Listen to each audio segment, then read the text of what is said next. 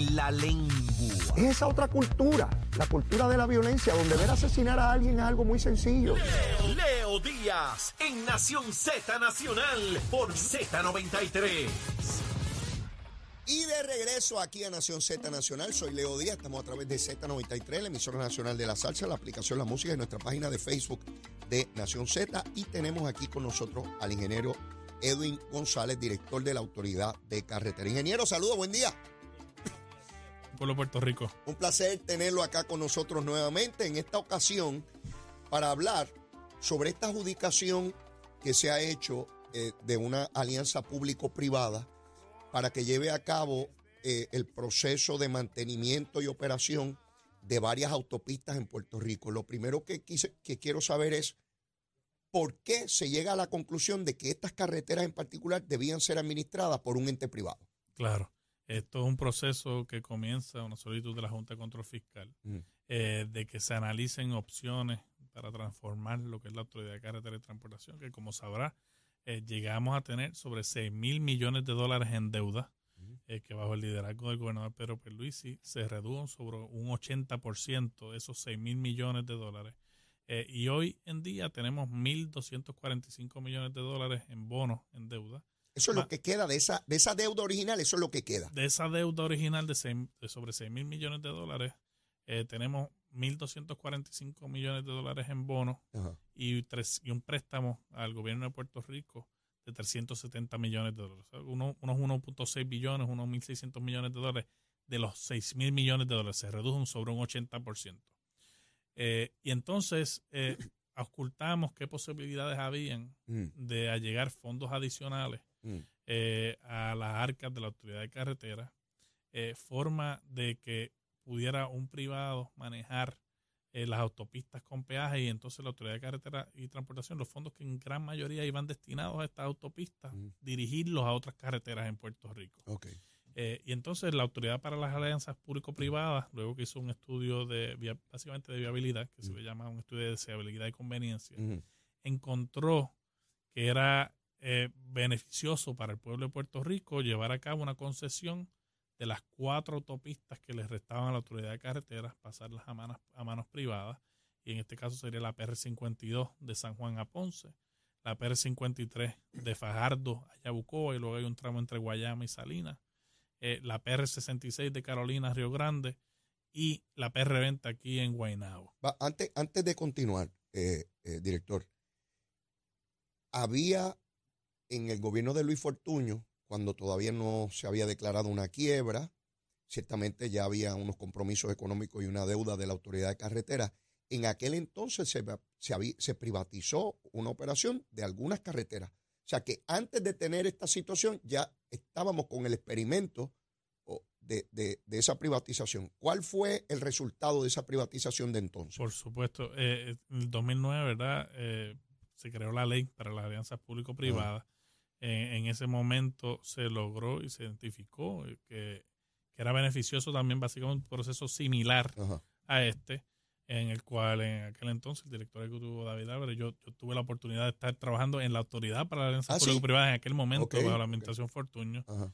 Eh, de ahí fue que me gustó tanto el tema que me fui a estudiar el doctorado en esa, ok. Eh, y en aquel momento eh, se llevó a cabo una licitación muy similar para la PR22 y la PR5, que en ese caso Avertis eh, con Goldman Sachs y otro, otro consorcio ganaron esa licitación y hoy en día tenemos a Metropista un track record, eh, Leo, de que por los pasados 12 años se ha notado la diferencia de que esas autopistas bajo la administración de Metropista eh, han mejorado sustancialmente. En eso creo que hay un consenso generalizado. Escucho personas de distintas eh, ver- vertientes políticas o ideológicas, incluso periodistas, reconocer eh, eh, el mejoramiento sustantivo que ha tenido esa, esas carreteras. ¿Por qué le hago esta pregunta? Porque esto que ha ocurrido ahora no viene de la nada. Ya tenemos una experiencia con esta compañía que, que si no me equivoco, es la misma que se ha llevado la buena pro ahora, ¿no? Sí, es es la misma firma que... ¿Hubo el- competencia? ¿Hubo otras que también lo intentaron? Sí, hubo competencia.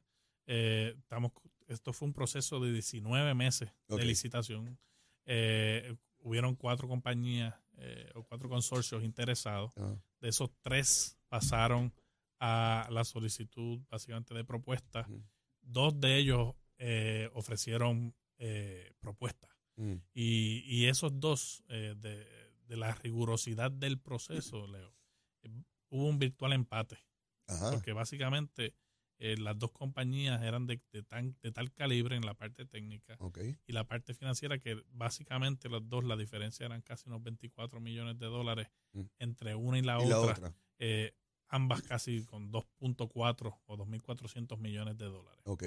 Eh, eso activó dentro del proceso que tiene la, la Autoridad para la Alianza Público-Privadas, que, que la ley es reconocida a nivel mundial de que, de que es una ley muy robusta, eh, activó un proceso de Best and Final Offer, porque como había un virtual empate, Mm.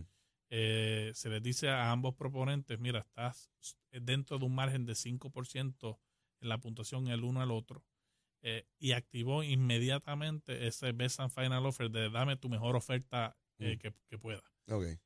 Y en ese proceso, básicamente Avertis había perdido el proceso. El otro estaba 2% por encima. Eh, y eh, luego de ese Best and Final Offer, el gobierno de Puerto Rico obtuvo 450 millones de dólares adicionales. Pero ¿cómo, cómo es eso? Esto, Aver- Avertis sometió una propuesta de 2.400 millones de dólares Ok. y cuando llegó el momento que se les dijo, mira, están muy cerca, tienen que, que someter el Best and Final Offer, el otro licitador que estaba adelante Ajá. por 24 millones alzó la suma, Ajá. llegó a casi unos 2.600 millones de dólares, pero Avertis eh, creyó en Puerto Rico, tenía una, eh, quería apostar a Puerto Ajá. Rico y sacaron 450 millones de dólares adicionales que no, que no había, que son 450 millones de dólares que el proceso de competencia que, de riguroso que estaba liderando Wow. el licenciado Fermín Fontanes trajo para el pueblo de Puerto Rico. Y, y, y cuando, cuando planteas que apostaron a Puerto Rico es que ponen todo ese dinero porque están confiados no solamente en recuperar la inversión, sino de, de tener un rendimiento, ¿verdad?, So- sobre este ejercicio. Y debo suponer que eso a base de la experiencia que ya han tenido en Puerto Rico. La experiencia que ya llevan de sobre 20 años en Puerto Rico, que Son los mismos del Teodoro Moscoso. son los mismos del Teodoro Moscoso. sea, que llevan años aquí. desde el 90 y pico, 92, 93 eh, para acá. Luego ahora desde el 2011 con Ah. la PR22 y la PR5. eh, y ahora pues han ganado esta, esta, esta licitación. Más aún, ese, eh, ellos traen un consorcio de bancos, ¿verdad? Porque hay parte que ellos levantan ese, ese dinero de equity, de dinero de ellos. De ellos. Eh, y, y otra parte es, financiado. Y financiado por un consorcio de bancos, de todos los bancos locales. Vi que hay bancos locales. bancos locales, Banco Popular, este, Oriental. Oriental. eh, está también First Bank. O sea, que los, y los bancos de aquí también apostaron a Puerto Rico. los bancos de aquí apostaron a Puerto Rico todos. Y más interesante, Leo, y que aquí el compañero eh, el licenciado Fermín Sí, se une Fermín Fontanejo con Sí, nosotros. Un placer, un placer. Gracias, gracias por la invitación. eh, pu- puede añadir más, banca internacional, Leo, que bancos japoneses, que quizás no sabían dónde era Puerto Rico. Se Luego- unieron a este Se esfuerzo. unieron luego de la chuleta empanada que hablamos la otra vez. Sí, ¿te sí, seguro. sí, japonesa. sí, sí, sí. Pues mira, mira qué interesante esto y quiero que, que Fermín también se una a la discusión, porque si algo eh, fue trágico, es que con la quiebra, cuando miraban a Puerto Rico de afuera, decían, esa gente está quebrado, ahí no hay nada que hacer, ahí está todo perdido. Con esta transacción se demuestra que ya la banca local y banca internacional ya ven a Puerto Rico positivamente, porque tú no inviertes donde entiendes que la cosa está líquida. Tú entiendes donde, donde puedes hacer una inversión, recobrar tu inversión y obtener una ganancia, porque así funciona el sistema. Quiero preguntarle a, a Fermín, Fermín, la Junta de Supervisión Fiscal recomienda que para que no caigamos otra vez en quiebra y todo eso y la deuda que, tenía carretera, que auscultáramos la posibilidad de una alianza público-privada en el área de, de- autopistas en Puerto Rico. ¿Cuán riguroso es ese proceso? ¿Cuánto tiempo toma? Porque hay sectores aquí en Puerto Rico de opinión pública, ah, lo quieren privatizar toda esta gente dándole a los amigos del alma. ¿Cuál es el rigor para establecer una alianza público-privada? Bueno, este proceso primero que toma mucho tiempo, o sea, nosotros llevamos más de dos años alrededor evaluando eh, es- este proyecto en Sí. específico. Es extremadamente riguroso. Yo creo que eh, una vez más el proceso se valida con esta inversión de esta magnitud y la credibilidad que le han dado los bancos internacionales eh, y locales al proceso. O sea, esto es una inversión a 40 años, no es nada simple. Si nosotros comparamos esto con otras transacciones similares de carretera a nivel mundial, nosotros por lo que hemos visto estamos como 6 o 7 a nivel mundial en transacciones de esta magnitud en los años recientes de lo que se conoce como brownfields de carretera. Nuestro proceso empieza con un estudio de viabilidad y conveniencia, donde se evaluaron todas las alternativas, incluyendo mantenerse igual, pasar a un operador, eh, operador y mantenimiento con la autoridad de carretera, eh, quedándose, ¿verdad? Como el dueño, pero pagándolos a ellos, como hicimos en, los casos de energía eléctrica. Pero la concesión era lo más viable, era lo que ponía a carreteras en, en la posición de salir de la quiebra, de saldar esa deuda en mejor situación fiscal para poder invertir en las otras carreteras. Eso, el mercado, porque esto es un sondeo de mercado de las compañías que están interesadas, que dan esa opinión y todos estaban interesados en hacer una agrupación de los cuatro carreteras. Un ciudadano podría pensar, pero ¿por qué 40 años? ¿Cómo yo, yo voy a estar muerto cuando acabe ese contrato? habrán nacido mis bisnietos.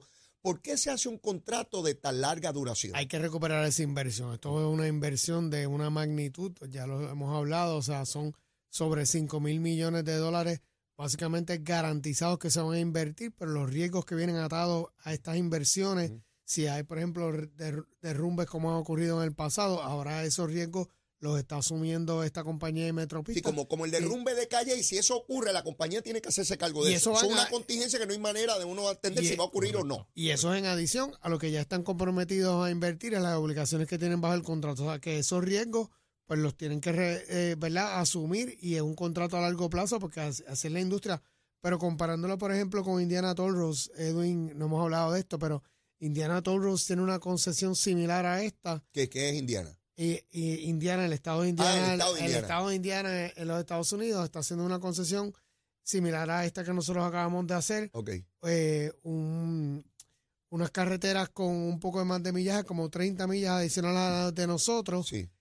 El contrato es de 75 años. 75. 75 años. Y es un poco más, más, o sea, tuvieron un poco obviamente más más de upfront payment, pero no tanto. Sí, de, dinero que pusieron ahí de entrada. que en este caso, en diciembre, es que se cierra la transacción y ellos tienen que poner cuánto ahí al frente. Al frente tienen que poner 2.85 billones de dólares en el primer día, que es suficiente para saldar la deuda. Dos mil y pico de millones de dólares. Casi tres. En, casi tres mil millones de dólares cash ahí, ahí, en diciembre. Antes de Nochebuena, esos chavitos están ahí. Exactamente. ¿Para qué se van a utilizar ese dinero? Ese dinero eh, le vamos a saltar toda la deuda de la autoridad. Queda en cero, no hay deuda. En cero. La autoridad o sea que cuando despidamos el año, carreteras no debe un bellón. No debe un solo centavo. Eh, va a quedar toda la deuda saldada y va a quedar un excedente de cerca de unos 1.100 millones de Cuando dice un excedente, ¿qué es eso? Ese dinero que queda, disponible. disponible para la autoridad ¿Qué, ¿Qué, se va a hacer con ese dinero? Es, eso, infraestructura. El gobernador Pedro Pérez está enfocado en Dame ejemplo, dame ejemplo, infraestructura. Eh, ejemplos de eso es el carril dinámico, por ejemplo, eh, en Caguas. Ahora mismo llega a Caguas Norte, extenderlo hasta la PR203. ¿Cuál es eh, esa? esa es la que va hacia San Lorenzo. O sea que ese tráfico que las personas están viviendo en la PR30, que es caótico, pues allí se va Debe aliviarse con eso. Sí, estamos hablando de proyectos de mejora en la PR2, en la PR3. O sea que vamos a permitir hacer acelerar infraestructura que antes quizás hubiera tomado 10, 15 años en poder hacer, que vamos a poder acelerar de inmediato, arrancar. De inmediato arrancar a hacer esos proyectos.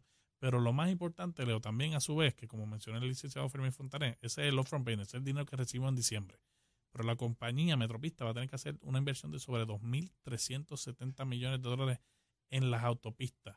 ¿Y eso qué es lo que permite? Que el dinero que yo, Autoridad de Carretera, que el gobierno de Puerto Rico tenía que invertir en las autopistas, que por los pasados tres años ha ascendido casi a 300 millones de dólares. Ya no tiene que hacerlo. No tengo que invertir. Eso es dinero, que queda liberado. Liberado para entonces yo también mover ese dinero a la PR2, a la PR111, a otros lugares que podamos hacer inversiones para mejorar las carreteras de todo Puerto Rico. Quiero, quiero ir a, una cosa que, es natural, ¿verdad? Que, que llame la atención pública. Me van a subir los peajes me van a subir los peajes. Obviamente, cada vez que hay un aumento en peajes tiene que ver con las necesidades de, cubrir pues la deuda que había, el mantenimiento de las carreteras. Ahora sabemos que eso le, corresponde a esta, a esta compañía. ¿Quién establece el aumento en peaje? ¿Quién lo establece? Va- Y gracias, gracias por esa pregunta para poder aclarar, ¿verdad? Porque eh, hay una misconception que rápido empieza a decir, "Ah, viene aumento, viene... Sí. eh, y eso básicamente es algo que es impuesto por la Junta de Control Fiscal, que quería hacer un catch-up de la- los aumentos que no se hacían en los peajes desde el 2005. Y algo que se les dijo rotundamente que eso no se iba a hacer. Se implementó uno, un ajuste de tarifa menor que el que requería la Junta de Control Ajá. Fiscal. Eh, y ahora, como parte del contrato, Ajá. el Metropista va a continuar.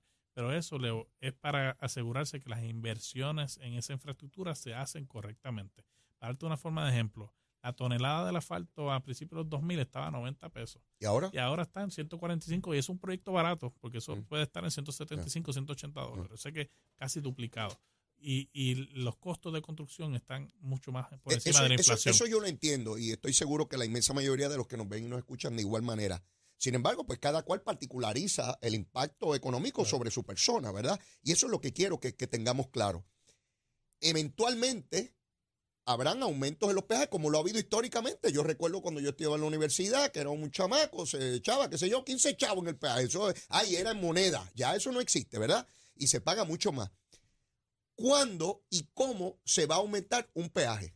Cada diciembre, Metropista estará Anualmente. anualmente. ¿Y por qué anualmente? Para no hacer una- unos, unos ajustes de tarifa drásticos. Ajá. que las personas de repente tengan que pagar un dólar más un dólar- y, y- y tampoco que las personas queden en una ansiedad de decir, "Ah, en el 2050 se va a triplicar. O sea, Mm. Nadie sabe qué va a pasar con la inflación en 30, ¿Cómo se 5 años. determina? ¿Cómo se, Se determina? determina atado a la inflación. ¿Qué es eso? Eh, Cuéntame. básicamente hay una fórmula que tiene el precio del, eh, del índice del consumidor, que está atado a la inflación eh, de los productos, una canasta básica, y ese es el incremento que se utiliza eh, anualmente. Se revisa esa inflación en diciembre, se le anuncia a todo el pueblo de Puerto Rico. El primero de enero del próximo año, Ah. este va a ser el ajuste de cada peaje, que no necesariamente es en todas las plazas de pero, peaje. pero, Eso, ah, eso es importante. O sea, no todas las plazas de peaje van a, van a tener el, ¿verdad? el mismo efecto. Y la otra cosa que yo creo que es importante es que también esos ajustes que venían bajo el plan fiscal y se estaban pidiendo a través de la Junta de Supervisión eran mayores a los que está mencionando ahora Edwin. O sea que con esta transacción esos ajustes son atados simplemente al índice del consumidor. ¿quién hace ese índice del consumidor? Eso básicamente se prepara en- en- a nivel de verdad, los economistas de Estados Unidos, Department of Labor, prepara ese ¿Saben por qué yo entiendo y hago hincapié en ese punto? Porque yo estoy seguro que allá afuera hay gente que piensa que eso lo establece el gobierno o la compañía arbitrariamente. Estamos hablando de una entidad que no tiene vínculo con Puerto Rico, que no, que, que no lo decide ningún puertorriqueño aquí, ni de gobierno ni de la empresa privada. Estamos hablando de un índice que se establece a nivel de los Estados Unidos para todos los Estados Unidos y que establece cuál es el índice de inflación. Eso quiere decir es cuánto aumentaron los costos. Y de esa manera evitamos que la compañía se vaya a la quiebra porque la compañía sigue, sigue ganando siempre lo mismo. El aumento es para cubrir el costo Claro. añadido. Como me hablabas ahorita del costo de hacer una carretera hoy versus este, 10 años o 20 años atrás. De eso estamos hablando, ¿no? Y- sí, exactamente. Y como mismo estaba diciendo el director, o sea, nos, ha- nos aumentaban e- eso, esas tarifas desde el 2005. Evitamos que se hiciera un ajuste para llevarlas a donde se supone que estuvieran en ese momento, que hubiese sido un incremento y- Y sustancial. yo estoy claro, ahora por- mismo, y yo estoy claro por qué no se hacía, y esto no los compromete a ustedes, esta es la opinión mía, para que los amigos son miles, para que estén claritos dónde están hablando. Este es el primer programa en FM, en la audiencia. Y cuando ponemos a M y FM es el segundo eh, eh, en Puerto Rico, para que estén claros los miles y miles que están aquí ahora mismo escuchando y viendo. Quiero hacer hincapié en esto, porque esos aumentos dramáticos que se daban eran porque los gobiernos, para no querer aumentar el costo, lo tenían que aumentar cuando ya la situación era crítica. Entonces tenía que venir un aumento de un peso, de unos 50, y en el bolsillo eso es dramático. Ahora lo vamos a repasar con el índice de inflación. Si no hay inflación, no hay aumento, ¿verdad que no? Si hay un- una inflación pequeñita, pues el aumento corresponderá a eso. Si hay una inflación grande, pues obviamente en esa proporción. Pero no lo establece nadie aquí arbitrariamente para fastidiar a, a- a los conductores, ¿verdad? todo lo contrario, lo controlamos a través del contrato, que esa es, es la herramienta que Metropistas va a tener para hacer los aumentos. O sea, que ellos no van a poder aumentar arbitrariamente, tienen que se- seguir la fórmula establecida. Sí, sí, que ellos no van por allá a oscuras y, y obviamente el gobierno se asegurará de que en efecto ese es el índice de inflación y corresponde, porque eso es parte del contrato, ¿verdad, Fermín? Claro, igual, esto es una cosa típica en las transacciones de, de P3. Siempre esos ajustes se hacen a través del, del, del CPI, ¿verdad? Del índice del consumidor, para tener un, un, ¿verdad? una validación a nivel nacional de, de unos números y no estamos dejando esto arbitrariamente a que el, el privado aumente y cambie como ellos deseen. O Le- sea, nosotros mantenemos eso en, en el contrato con esa obligación. Les pregunto, hay tramos de carretera eh, importantísimos en Puerto Rico, como de Ponce al área oeste, que veo que no está contemplado ahí, y otros tantos. ¿Existe la posibilidad de que esas carreteras también entren en un arreglo futuro similar a este o eso está descartado? Hay posibilidad de que tra- de otros tramos de carretera se puedan incluir a futuro. Es parte de las cláusulas que tiene el contrato. Eh, Ah, eso ya está es- contemplado en el contrato, el la el- posibilidad de añadir. El, contrato tiene cláusulas para poder añadir a futuro, ¿verdad? Otros tramos de carretera. eh, y eso se estará tomando las decisiones en su momento. Mm. Lo que sí nos permite, ¿verdad? Ese tramo que tú mencionas, que ya es básicamente expreso. eh, estamos, eh, por ejemplo, las guaguas de asistencia en la carretera que nosotros tenemos seguro. Sí. ya, ¿verdad? Ahora el privado es el que va a dar, estar dando ese servicio. Ya estamos vislumbrando extender ese servicio, por ejemplo, y esto es una primicia. Ah. Eh, básicamente te estoy dando llevar ese servicio en ese tramo expreso ahora de Ponce, básicamente hasta Hormigueros, Mayagüez. O sea que eh, son que servicios tenga asistencia. A las asistencia. 2 de la mañana, Leito Díaz se le explotó una goma, estoy asustado allí, llamo y y vaya y se le vaya allí a asistir con este servicio que tiene la Autoridad de Carretera y Transportación, ¿verdad? Porque nos permite, y básicamente nuestro socio metropista está enfocado en las, aut- en las autopistas con peaje y nosotros, la Autoridad de Carretera y Transportación, nos podemos entonces enfocar en las otras carreteras en Y, Puerto Rico. y es importante también para el público que sepa que el contrato también provee unas obligaciones que Metropistas tiene que cumplir por término. O sea, en los primeros dos años ellos tienen unas obligaciones de inversión eh, y de obra que tienen que hacer en, en las cuatro carreteras. De, en los próximos cinco tienen otras inversiones. Los próximos Eh, 12 eso, eso tienen iba a preguntar O ahorita. sea, que hay una obligación inmediata de Ah. cuando ellos empiecen, por ejemplo, de cambiar las luminarias eh, estable- en, en to- las cuatro eso, carreteras eso es ahora ya. ahora cuando empiecen, tan pronto se cierra en diciembre, de la pintura, eh, la jardinería, las vallas de seguridad, esas son obligaciones que ellos tienen que cumplir los primeros dos años. O sea que inmediatamente el pueblo de Puerto vamos Rico, los que transitan, van a ver eso porque son obligaciones contractuales de que ellos tienen que hacer esas inversiones y esas mejoras. A lo largo de esos 40 años, ¿hay un itinerario de inversión en, en carretera o, o no necesariamente está así por año o por Eh, década? está dividido en, en tres ¿verdad? tiers por los primeros 12 años. ok. de las mejoras que nosotros ent- entendemos que eran necesarias para llevar a e- esas carreteras al nivel que nosotros necesitamos para, ¿verdad? Propósitos de fondos federales Sí. que va a ayudar a, entonces a carreteras a poder captar más fondos federales para el resto de las carreteras. Fermín, Porque las carreteras se evalúan en conjunto. O sea, el gobierno federal mira el grupo de carreteras completo claro. que, la autoridad va a ser dueño porque siguen siendo los dueños. O sea que esas mejoras que haga Metropista va a ayudar a carretera a tener más fondos para invertir en las otras carreteras. Hay otras alianzas público-privadas, aunque no sea de carretera, en curso, en estudio. El otro proyecto que tenemos en curso ahora mismo es, es el de la planta de gas natural con conversión a hidrógeno. ¿Ok? Son proyectos que está corriendo, tenemos varios proponentes en curso. Esperamos recibir eh, propuestas para o finalizar para el primer cuarto del año que viene. Y en trimestre. términos de carretera, ya vi que, que tu sueño, Edwin, de la Universidad de Mayagüez, consiguieron unos fondos por competencia y ya está a punto de también comenzar a resolverse ese problema de tráfico allí en Mayagüez. Así mismo es, el, señor gobernador Pedro Pérez lo estuvo anunciando recientemente, firmamos con vivienda y ya en la, en la RFQ, ¿verdad? Comienza la licitación ahora en noviembre Mm. para ya, eh, pe- esperamos para el próximo semestre del año que viene comenzar allí construcción. Va a- haber que hacerte una estatua allí que resolviste ese problema como, Exalumno. como, como exalumno allá de Mayagüez. Yo quiero agradecerle a ambos la, la participación. A ti, Fermín, agradecerte particularmente los ataques que tú has recibido y aún así no te has rendido. No te has rendido, incluso de gente de la propia administración, injustamente, injustamente. Te has Gracias, mantenido Leo. ahí para, el servicio del pueblo de Puerto Rico.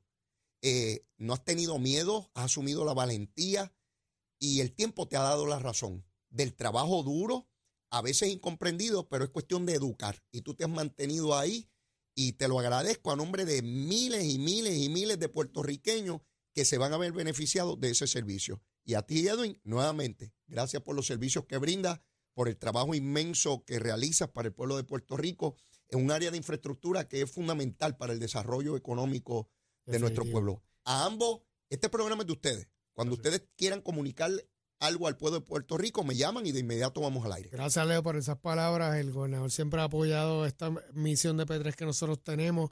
Él entiende que estos son proyectos trascendentales que son para las próximas generaciones y el equipo de P3 siempre ha tenido esa visión y nos hemos mantenido firmes.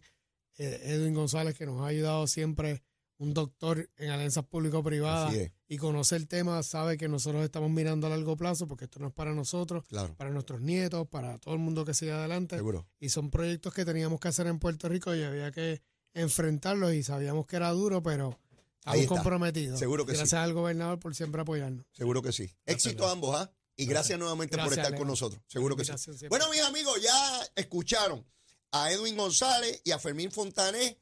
Estos son los titanes, ¿saben? Estos son los titanes de echar para adelante la infraestructura de Puerto Rico. Gente joven, talentosa, lo mejor que tiene Puerto Rico. Y yo orgulloso de ver que eso es lo que se construye para nuestro pueblo, seguro que sí. Mire, tenemos que ir a una pausa. Ya está por ahí ese popular, Jorge Colbert, está por ahí mi, mi hermanito. Venimos a evaluar la política, a ver qué está ocurriendo aquí en Z93. Llévatela, chero.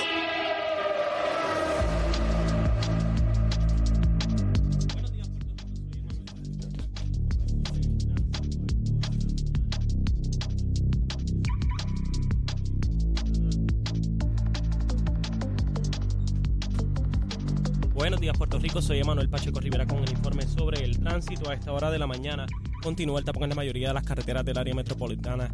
El ataponamiento ocasionado por una manifestación de camioneros en la PR22 ya comenzó a despejarse, pero para quienes viajan hacia San Juan, el tapón todavía se extiende desde Dorado hasta el área de Atorrey en la salida hacia el Expreso Las Américas. La situación ha incrudecido el tráfico en otras carreteras como la carretera número 2 en el cruce de la Virgencita y en Candelaria y desde Santa Rosa hasta la Kennedy, así como la PR5, la 167 y la 199 en Bayamón. Por otra parte, la avenida Lomas Verdes entre la American Military Academy y la avenida Santa Ana la 165 entre Cataño y Guaynabo en la intersección con la PR22. Además, el expreso Valdeoriotti de Castro es de la confluencia con la ruta 66 hasta el área del aeropuerto y más adelante cerca de la entrada del túnel Minillas en Santurce. Por otra parte, el ramal 8 y la avenida 65 de Infantería en Carolina y el expreso de Trujillo en dirección a Río Piedras, además de la autopista Luisa Ferrer en Caguas, específicamente en Bayroa y la 30 entre Juncos y Urabo. Hasta aquí el tránsito, ahora pasamos al informe del tiempo. Para hoy jueves 19 de octubre, el Servicio Nacional de Meteorología pronostica para todo el archipiélago un día parcialmente soleado y caluroso, con aguaceros y tronadas en la tarde para toda la región, mientras que los vientos permanecen generalmente del este de 6 a 12 millas por hora, con algunas ráfagas de sobre 20 millas por hora. Las temperaturas estarán en los altos 80 grados en las zonas montañosas y los medios altos 90 grados en las zonas urbanas y costeras, con los índices de calor superando los 100 grados en toda la región, excepto el interior. Hasta aquí el tiempo les informó Emanuel Pacheco Rivera. Yo les espero en mi próxima intervención aquí en Nación Z, que usted sintoniza a través de la emisora nacional de la salsa Z93. Llegó a Nación Z la oportunidad de convertirte en millonario. Con las orejitas del caballo Alvin Díaz. Alvin Díaz. Directamente del hipódromo camarero para Nación Z. está pasando, mi gente linda de Puerto Rico? Yo soy Alvin Díaz y ya usted sabe que si me escucha es porque hoy se corre en el hipódromo Camarero. Estamos un poquito ronquitos, pero igual se corre en Camarero. Hoy jueves 19 de octubre. Óyeme, el pulpote está creciendo, está en 83.255 y es que sucede que se lo ganaron el domingo 8. Usted se enteró aquí, yo se lo dije. Sobre 600 mil pagó ese pulpote, pues lo remataron el viernes 13, se lo volvieron a llevar el pulpote. En esa ocasión pagó sobre 250 mil, que son buenos. Así que felicidades para esos afortunados. Usted puede ser el próximo. Recuerde que hay cerquita de 500 agencias hípicas en todo Puerto Rico. Ahí están las máquinas Lucky Cash que te pagan ese jackpot, que te pueden pagar hasta 50 mil. Puedes jugar por internet también en ganadondesea.com. Obviamente la mejor, siempre te lo he dicho y siempre te lo voy a decir. Es que le llegues para acá, para el hipódromo camarero, donde la entrada y el estacionamiento son totalmente gratis. y se, recuerda que se corre de jueves a domingo. La primera válida a las 3 y 15 de la tarde. Eso es importante porque ahí es que entra en juego el pulpote. ¿Ok? Ok. Obviamente tengo mi cuadrito, pero tú juegas el tuyo porque dicen por ahí que yo soy medio salado, pero yo sé que tú, que tú estás ahí escuchándome, tú no eres nada de salado. Así que apunta por ahí un buen programa para el día de hoy. Dicho sea de paso. Tenemos en la segunda arrancando el 2 Surf Spy, el 4 René's Dream Girl, 2 y 4 en la segunda, en la tercera el 3 Prototipo Solo, en la cuarta ejemplares de reputación sumamente dudosa. Ahí tengo el número 1 Desconfianza, buen nombre, el 5 Juvenilia, el 6 Patria Mía, el 7 Inocenta, en la quinta súper difícil la quinta ahí por cuestión de presupuesto, el 6 Don Derek, los juegos solos, dicen por ahí que el 9 ahí del Little King puede hacer un buen trabajo, me gusta el número 7 Ser Trubador también, pero el presupuesto me obliga. El 6, Don Derek solo en la quinta, en la sexta, el 3, Aguas Forense, el 7, Lord Jackson, el 9, Moral Standard, y cerramos en la séptima, que está buenísima, con el 3, Sola Bella, y el 6, My Lady D. Ese es mi cuadrito, tú juega el tuyo, y no olvides seguirnos en las redes sociales, estamos en Facebook, en Instagram, en YouTube, nuestra página de internet hipódromo-camarero.com. Hoy se corre en Camarero.